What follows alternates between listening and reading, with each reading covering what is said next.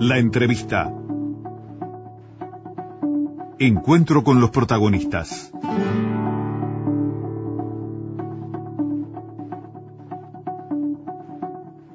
Hoy temprano les contábamos que el Partido Independiente está haciendo la presentación de sus listas en Montevideo en esta jornada hoy en el centro, aquí en 18 de julio y Pablo de María. Exacto. Eh, avanzando en una etapa más de esas que se hacen bastante complejas para los partidos que no tienen una interna que se juegue ahora el 30 de junio.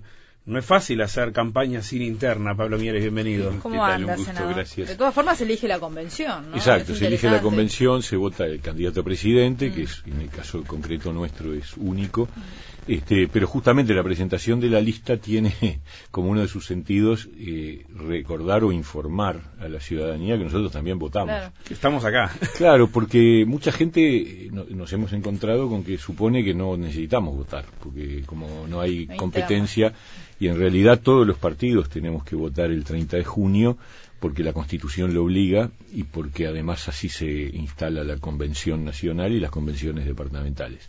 Pero es verdad que para nosotros es un momento, por un lado, más tranquilo y, y nos permite ir preparando lo que será la campaña de julio en adelante, pero por otro lado es más ingrato porque esa misma circunstancia hace que estemos un poco ajenos este, de- del debate cotidiano y de la actividad de movilización, de campaña.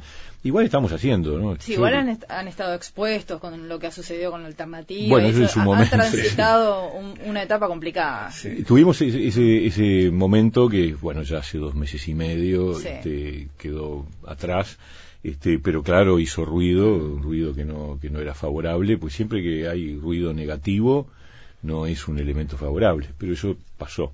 Este, lo que ocurre es que después te transcurre, digamos, nosotros, yo he recorrido el país, eh, me queda ahí una Melo que voy la semana que viene, este, hay locales en casi todo el, el territorio nacional, hay eh, movilizaciones, pero no hay, por ejemplo, ninguna inversión publicitaria, cero, Ajá, para esta para etapa. esta etapa, Nos sí. parece este, que no, no, no tiene sentido, es decir, no hay Mm.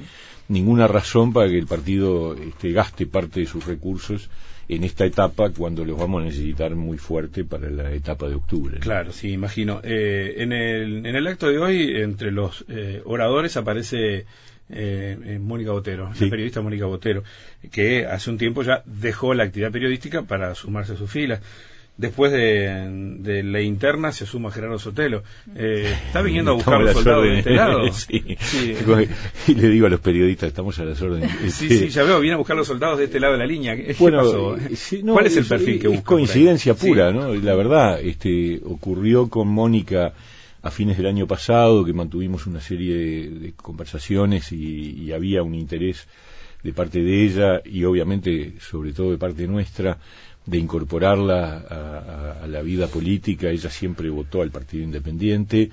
Es más, viene de, de la vieja época de la lista 99, ella tenía un vínculo fuerte con Hugo Batalla, incluso las familias se conocían, vivían en el mismo barrio, allá en La Teja, este, y ella trabajó en Z, aquella revista Sí. que era de la lista 99, Ujú. o sea que siempre hubo una línea de continuidad y de vínculo, y esto eh, ahora, este, eh, digamos, se concretó en este paso que, que ella decide dar a la política, un paso valiente, evidentemente, este, y bueno, y va a formar parte de la lista de diputados de Montevideo. Eh, así que estamos muy contentos, este, está haciendo un muy buen trabajo además en la parte de comunicación del partido, que es su, su especialización. Claro. ¿Y Sotelo va a ir en la lista de senadores? Gerardo Sotelo eh, es, es posible que sí, es un tema que eh, obviamente ya está conversado, Ajá. este, él termina a fin de junio, por lo tanto hasta esa época eh, acordamos no, no avanzar mucho Sí. porque él está en su trabajo periodístico, pero eh, primeros días de julio seguro va a estar este, incorporándose a la campaña y, y como candidato en la lista del Senado. Sí, eh, cuando vieron encuestas, ah, usted sabe de eso por Sí. su, su perfil eh, y, y su pasado eh, en, en trabajos de opinión pública y como, como sociólogo. Eh, el- al cierre del año pasado, las empresas de opinión pública comenzaban a incorporar eh, nuevos elementos y nuevos eh, nuevos movimientos en, las internas, ¿no? Eh, la cuestión tal Luis Sanguinetti, la aparición de Sartori, el emergente de Manini, y en medio de todo eso estaba también la alternativa.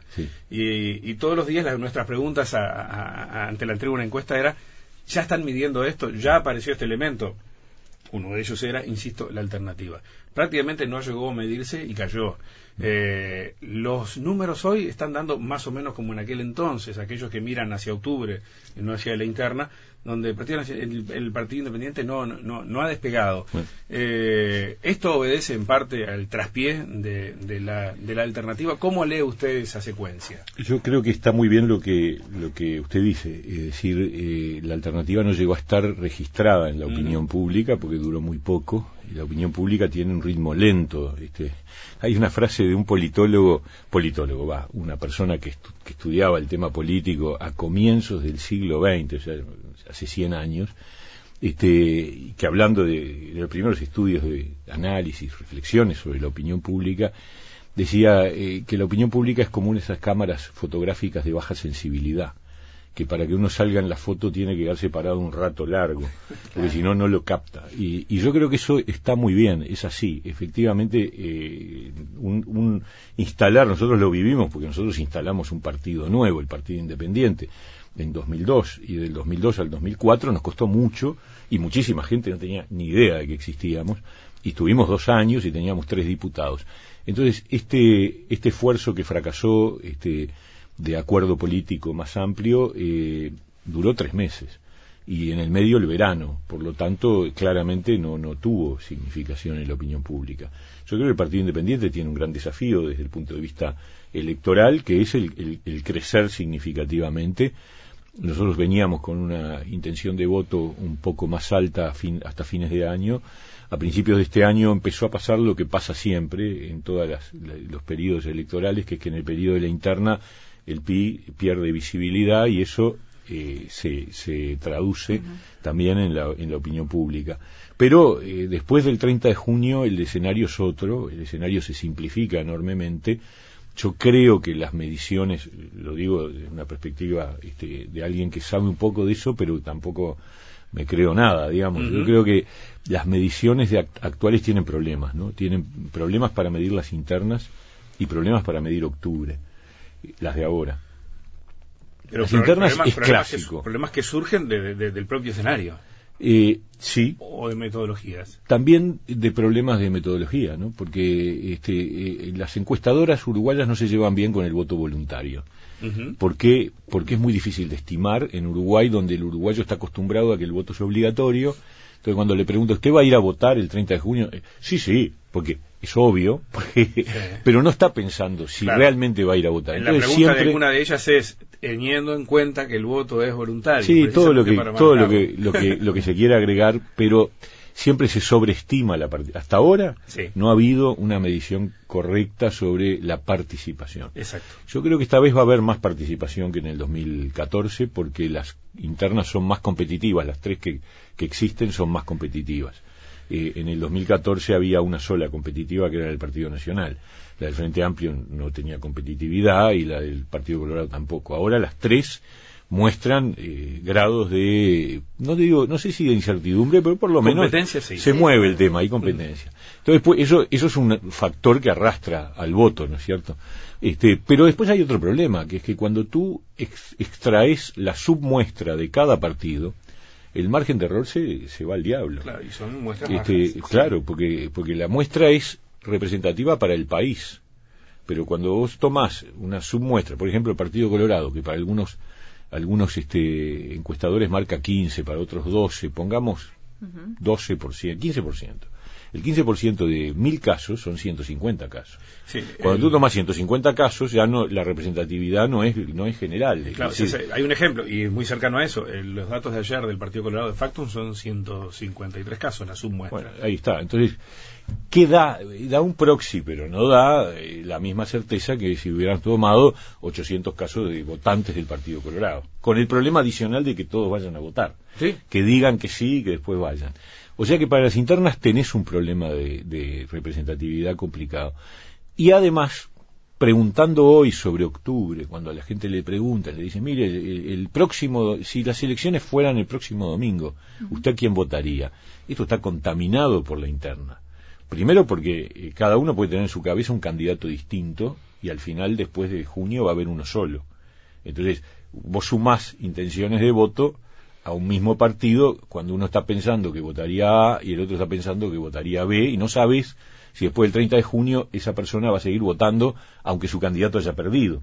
Y lo otro es que está pensando en octubre, pero mediado por toda la publicidad y todo el, movimiento de campaña de junio. Entonces yo todas esas cosas hacen que haya mucho ruido. Entonces lo que sí yo creo es que las encuestas tienen mucho mucha este, capacidad de y también tuvieron problemas en el 2014 para pronosticar octubre. Y también tuvieron problemas en el 2014. Acuérdense que las encuestas que se cerraron el jueves indicaban que el Frente no iba a tener mayoría y que la oposición, blancos y colorados, este, tenían mayoría sobre el Frente Amplio y después pasó otra cosa bien distinta. Eh, escenarios de, de post 30 de junio, entonces, que son los importantes para, para ustedes, más allá de ahora formar la convención y demás. Eh, usted en su momento se subió a la, a la, a la sentencia, o se sumó, no se subió, a la sentencia de hay que sacar al Frente Amplio. Eh, eso ya lo ubica en una mitad de la cancha. A ver, desde el punto de vista de, de si nosotros somos parte partidarios de la continuidad, eh, obviamente no somos partidarios de la continuidad. Todo partido que no está en el gobierno es, es oposición. Uh -huh. Lo que pasa es que hablar de la oposición como una cosa homogénea es un gran error, siempre lo hemos dicho. Para nosotros no hay oposición, hay oposiciones, muy distintas. Hay una oposición a la izquierda del frente, que es Unidad Popular, hay una oposición en la frontera moderada del frente con los partidos tradicionales, que somos nosotros, hay una oposición que es el bloque de partidos tradicionales, y ahora incluso hay una oposición a la derecha de los partidos tradicionales, que es este el grupo este de Manini Río, ¿no es cierto?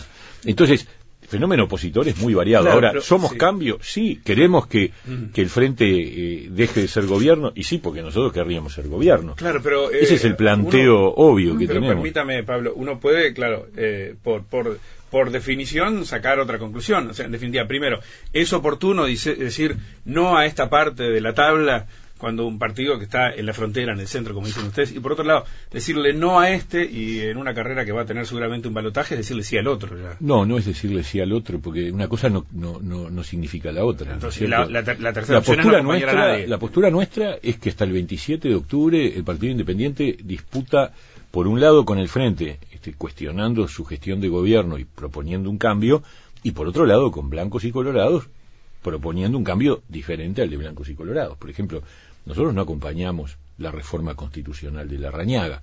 No nos parece correcta, no nos parece que sea una solución. Entendemos a la gente que firmó, muchísima gente firmó porque en realidad está harta de la situación de inseguridad y encontró que ahí había un instrumento para protestar, pero no creemos que la, que la situación de inseguridad se resuelva con, un, con, una reforma constitucional. ¿Pero integraría una coalición, senador? Nosotros no hemos discutido el tema todavía, porque, pero seguramente lo que sí va a ser necesario después del 27 de octubre es conversar con todos, porque el país va a estar en una situación muy delicada, desde el punto de vista económico ni hablar, yo creo que las tendencias de la economía son cada vez peores y no veo al gobierno haciendo nada para corregirlo, porque fíjense que en seis meses el déficit fiscal aumentó un punto de, de, de, de, la meta que Astori planteó a principio del gobierno, estamos en el doble de déficit fiscal. Astori dijo, tenemos un tres y medio, y cuestionó a Mujica por el déficit que le dejó. Sí, vemos los dos y, y medio. Y dijo, vamos a bajarlo al dos y medio. Está en cuatro con ocho. O sea, es prácticamente el doble. ¿Sí? Entonces, fracasó rotundamente en su objetivo, este, y, y en la aceleración de, del aumento del déficit fiscal tiene dos razones ahora. Ya no es solo el gasto es el problema de la recaudación. O sea, el país está frenado desde el punto de vista económico y nos quedan nueve meses de este gobierno donde yo creo que no se iba a hacer nada porque no lo están haciendo y porque no quieren tocar nada, porque cualquier cosa puede afectar electoralmente la chance del Frente Amplio. Entonces, eh, vamos a tener el primero de marzo una situación muy compleja para el que le toque. Y por lo tanto, desde parte del Partido Independiente, el objetivo es tratar de ayudar a que el país salga adelante. Pero veremos, porque todo depende de qué lugar te da la ciudadanía el 27 de octubre a cada uno de nosotros. Sí. Lo que sí yo creo y esto lo quiero decir con fuerza, este, este país no puede eh, ir yendo hacia la lógica binaria argentina de la grieta. Entonces, ¿eso qué significa? Significa decir de un lado, miren, no es cierto que el país se refundó en el 2005 y que si vienen otros, entonces vamos a, volver a un país este, horrible, etcétera. Tampoco es cierto que si ganan los otros, este, este país se va a refundar en 2020 o que si el Frente Amplio siguiera esto se vuelve un desastre inconmensurable. Yo creo que hay que tender puentes. Este, ese es el rol del Partido Independiente. Eh, cuanto más fuerza tenga el Partido Independiente en octubre, eh, eh, más posibilidades hay de que el gobierno que venga sea un gobierno que no sea tironeado por los extremos. Ni los extremos de la izquierda radical, anacrónica, dogmática, ni la derecha autoritaria que ya vemos emergiendo del otro lado del mostrador. Sí, eh, uno de los rumores fuertes que anda a la vuelta hace tiempo eh, lo, involucra, eh, Pablo. Dice, mire, ya tiene bastante avanzado el acuerdo con la calle Nada, a ver, eso es, un verso. Es decir, nosotros, además, porque con la, con la calle Pou, que todavía ni siquiera ganó la interna de su partido. proyectado como, bueno, la referencia. Sí, no lo sabemos, pero en todo caso, a ver, el Partido Independiente tiene su propio propuesta, su propia eh, su propio planteo y, obviamente vamos a, polemizar con todos y seguramente si, si cuadra, espero, esta vez sí parece que va a haber debates. Por lo menos hay uno mañana. Hay uno mañana, sí, pero son precandidatos. y, ahí hay una historia. Y precandidatos, ninguno de los dos viene, al parecer. Ninguno de los dos viene bien. Este, vamos a ver, nunca se sabe, pero también se dice desde el 94, yo debatí con Bordaberry en el 2009. Martínez dijo ayer que si es candidato está abierto a debatir, o sea, si gana su interna. A mí me encantaría que hubiera debate, siempre reclamé la necesidad de debates y siempre estuve dispuesto a debatir con, con todos, con cualquiera. Pasa que en aquella, en las últimas elecciones, pues eso Vázquez le erró bien, ¿no? Se olvidó, la verdad que tuvo un problema de memoria porque dijo que él había sido de los que más debatió. Vázquez debatió por última vez en el 94. Con Sanguinetti. Y después nunca más quiso. No quiso con Valle en el 99, no quiso en el 2004 con nadie, porque ahí se instaló la escalera. La escalera es el que va primero no debate con nadie. El que va segundo solo quiere debatir con el que va primero. Y el que va tercero solo con el que va segundo primero. Y nosotros que íbamos cuartos queríamos debatir con todos. es parte de esa lógica. Claro, pero yo creo que como esta vez hay verdadera incertidumbre sobre quién va a ganar las elecciones y cómo se va a armar el gobierno, y por eso yo creo que la elección del 27 de octubre es la más decisiva de todas, porque ahí se arma el tablero político que va a regir por cinco años y eso es lo que va a determinar qué posibilidades de acuerdos habrá entre los distintos partidos, porque aún el Frente, que, que yo creo que ha tenido una estrategia de gobierno como partido solo y incluso nunca buscó nada de acuerdos con nadie, este, porque tenía mayoría absoluta y porque bastante trabajo le daba lograr consensos dentro de su mayoría absoluta, este, aún el Frente Amplio va a tener que buscar acuerdos porque no va a tener mayoría en el Parlamento, eso es un dato. yo creo que de las pocas cosas donde todas las encuestadoras coinciden radicalmente es que el Frente hoy está alrededor de entre 8 o 10 puntos abajo de su elección del 2014. Entonces es muy difícil. En el 2014 a esta altura tenía 43, 42, 43, 44% de los votos en intención de voto a esta altura. Y después llegó a, gatas al 50% de los legisladores, es decir, sacó el 48 y medio. Ahora está promedio 30 y pico. Algunos un poquito más, otros un poquito menos, pero 33, 34. Entonces, la posibilidad de mayoría absoluta eh, desaparece. Y yo creo que es una buena noticia para el país. Este, entonces, cualquiera que, vaya a la final va a tener que buscar articulaciones. Y ahí el Partido Independiente es una figura eh, absolutamente clave, absolutamente clave porque estamos en el, en el, somos el único partido que está en ese lugar medio de centro izquierda que está parado en la mitad de la cancha y que cuanto más votos tengamos más capacidad vamos a tener de evitar que si le toca al frente quede preso de los radicales. Y si le toca a, los partidos tradicionales queden presos de, una derecha este, del pasado. Hacemos una pausa, sí, ya seguimos.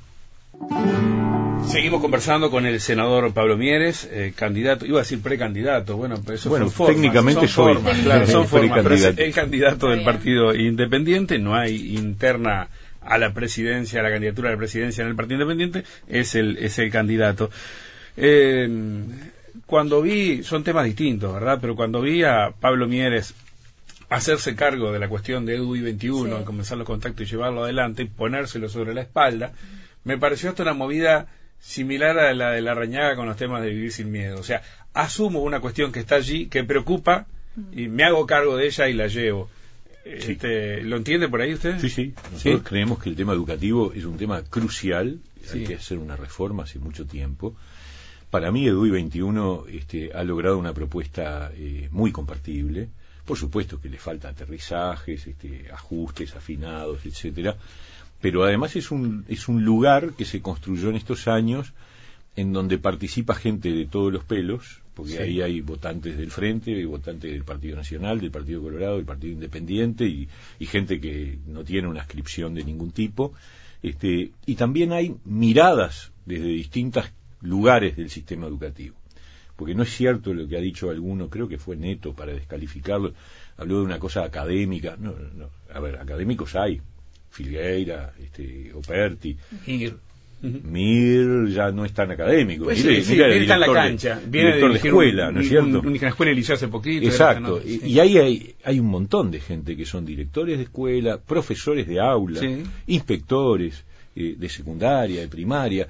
Yo- Yo creo que ahí hay una mirada muy, muy abarcativa y, y por eso a mí me pareció que era importante salir a recorrer eh, el espinel de, Claro, ese tema de los precisaba, una pata política que, que, que- que lo ayudara a moverlo. Yo sentí que sí, yo sentí que sí, le- se los planteé a ellos. ¿Y qué le dejó esa ronda? ¿Mieres? Bien, con me, calle, dejó, me ¿sí? dejó una sensación. yo- Lo vamos a retomar cuando tengamos ya los candidatos, porque ahora en la recta Seguro. final de la. de Pero la- en este primer acercamiento. eh, me dejó la sensación de que hay dos consensos reales. Uno, que hay necesidad de una reforma educativa. Esto lo dijeron todos. Yo hablé con seis precandidatos. Sí.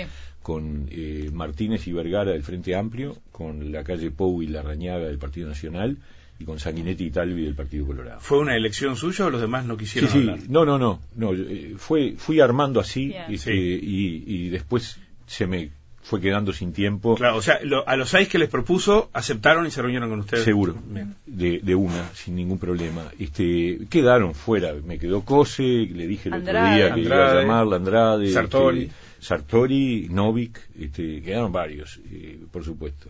Este, pero la idea es, bueno, retomar después de la, del, del 30 de junio, cuando ya tengamos los candidatos presidenciales, y ver si es posible que un asesor de cada candidato, con la gente de DUI 21 o sin la gente de DUI 21, eso depende un poco del consenso que haya, este, porque ahí sí eh, puede haber alguna diferencia. Algunos dicen, bueno, sí, DUI 21 tiene cosas interesantes, este, pero no sería la base de un acuerdo. Este, eso lo han planteado particularmente eh, Vergara. Este, Vergara dice es uno de los de, de- de las referencias, hay otras. ¿Y Martínez qué dijo? Y Martínez este habló de que tenía coincidencias con EDUI Ajá. 21 y también coincidencia con la necesidad de cambios en educación y sobre la necesidad de buscar acuerdos para los cambios. Yo creo que esos son los dos los dos puntos de coincidencia que yo descubrí en la conversación con los seis precandidatos. Que hay necesidad de una reforma educativa y que, y que es importante, incluso Vergara habla de una reforma integral. Hablo de Vergara y de Martínez sobre todo porque son candidatos del partido de gobierno. que supone- claro. claro, que, bueno, eh, tienen que marcar que hay que hacer una reforma con respecto a algo que se ha hecho. Este, y, y también sobre eh, esa posibilidad de que sea bueno que haya un acuerdo multipartidario.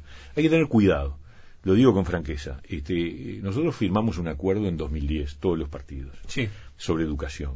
Cuando Mujica, ¿se acuerdan?, planteó al comienzo de su mandato cuatro grupos de trabajo para lograr políticas de Estado.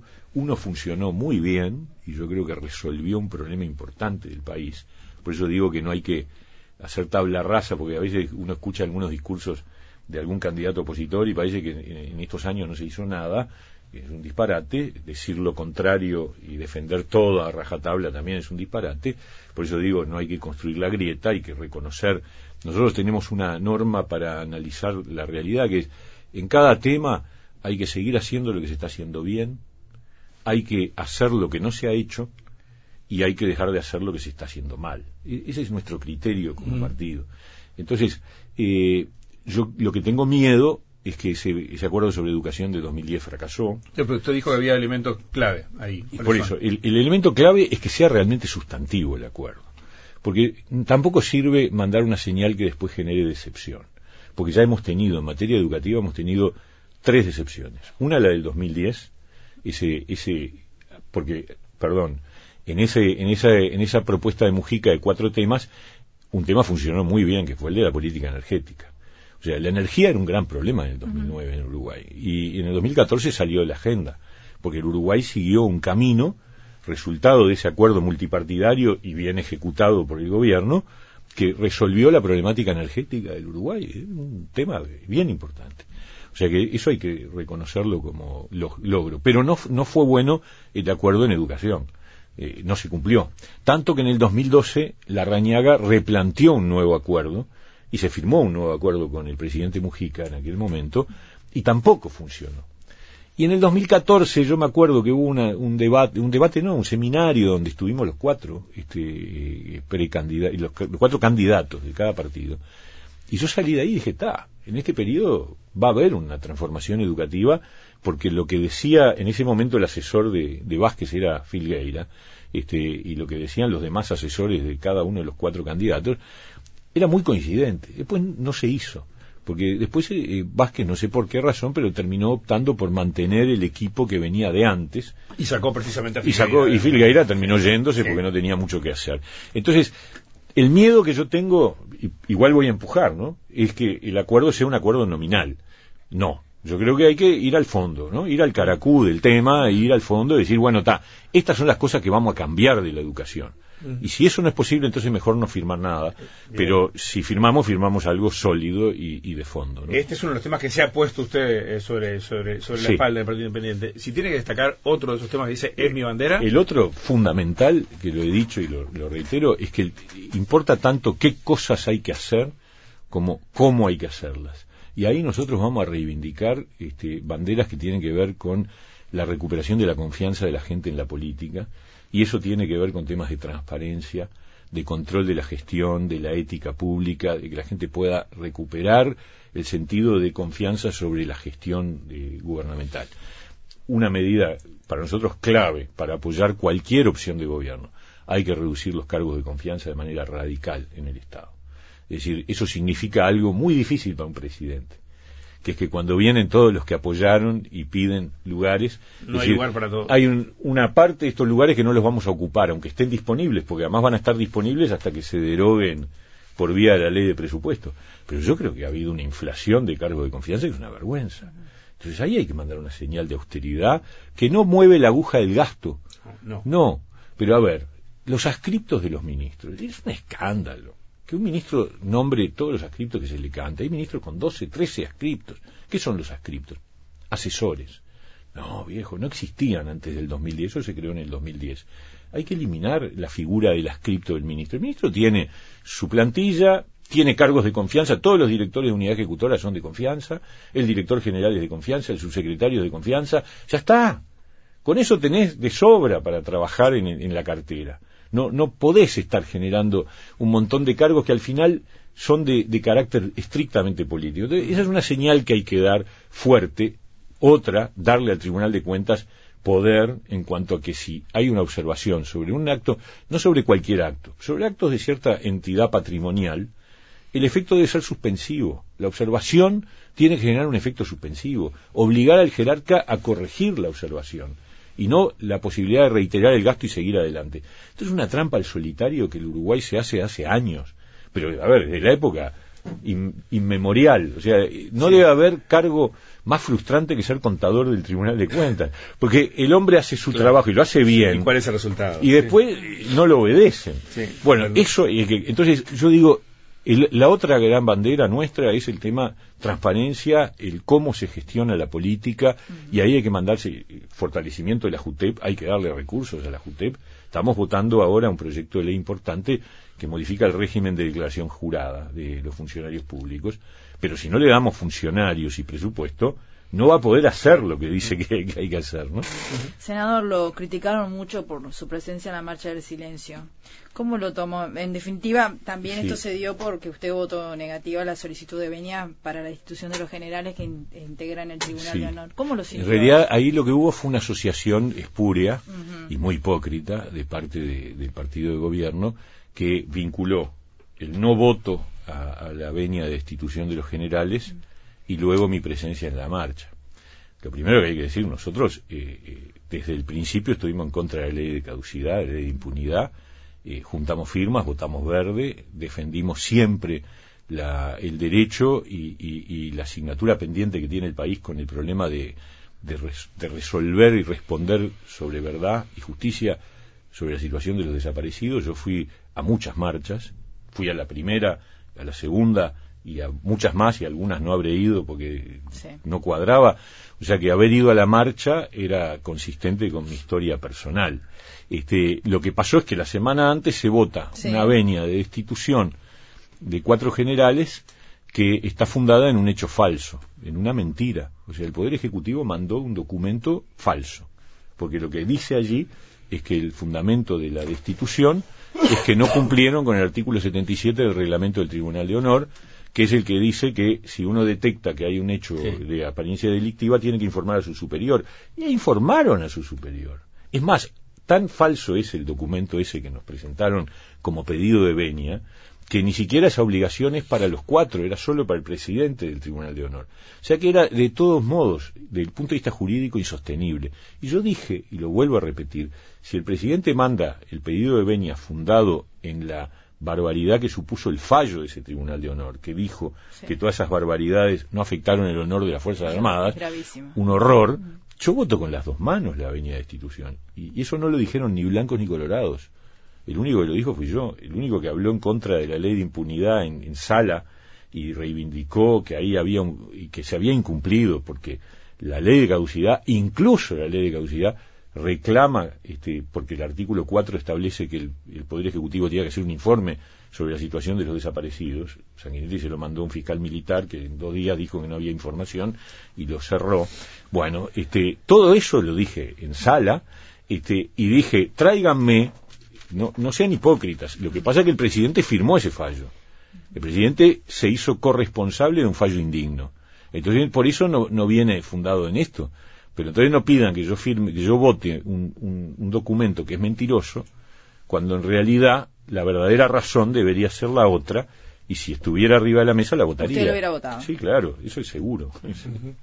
Eh, senador Palomieres, muchas gracias. Seguiremos conversando.